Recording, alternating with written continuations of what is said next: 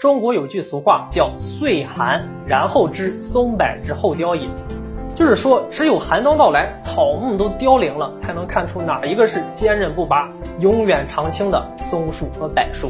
而二零二零年突发的新冠疫情，就是人类历史上的一场寒冬的考验。我们看到，有的国家已经基本控制住疫情，并且一定规模的复工复产、恢复正常了；而有的国家不仅疫情失控，还爆发了国内的骚乱。我想说到这儿，大家都应该能对号入座了吧？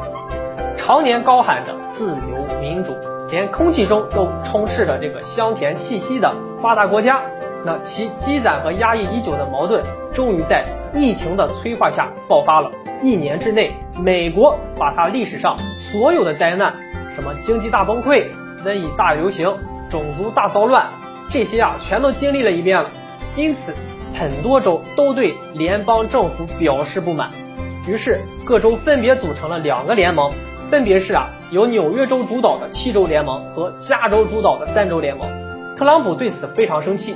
也为此跟纽约州州长科莫展开了骂战，场面十分激烈。特朗普骂科莫只会伸手管联邦政府要物资，拿到物资还天天抱怨。科莫回怼特朗普啊，说你这个没有做好这个应做的工作，物资啊其实他也没到位啊。特朗普频频放出狠话，称纽约州是在闹独立啊。可没想到此话一出，加州也揭竿而起了。由于特朗普的抗议不力。美国很多州都喊着要独立自主，开始反对特朗普。很难想象啊，如果特朗普继续担任总统，这个美国甚至有可能解体了吧？不过啊，大家说归说，闹归闹，还没有谁敢真的这么做。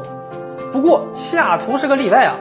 今年六月份啊，美国西雅图示威者占领了国会山区，宣布成立了国会山自治区，宣布独立了。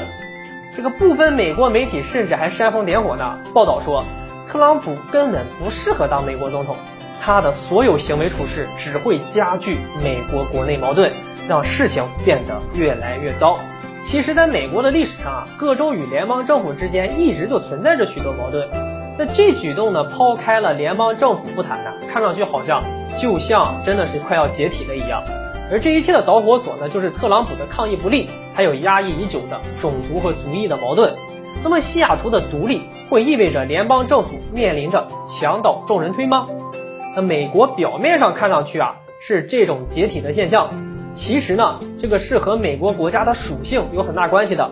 美利坚合众国属于联邦政府，每个州都有独立的法令，除了没有军权和外交权外啊，都相当于一个独立的主权国家。总统和州长之间呢是合作关系。并不是上下级这个关系，也不是从属的关系。虽然三百年都这么过来了，可这次疫情也是美国历史上百年不遇的，所以不保准再有什么风吹草动，那一些州就真的这个准备独立了，那不跟你美国联邦政府再玩下去。作为吃瓜群众，那我们也只能祝福美国的那些普通老百姓能自求多福吧。好了，本期的话题就和大家聊到这里，我们下期节目再见。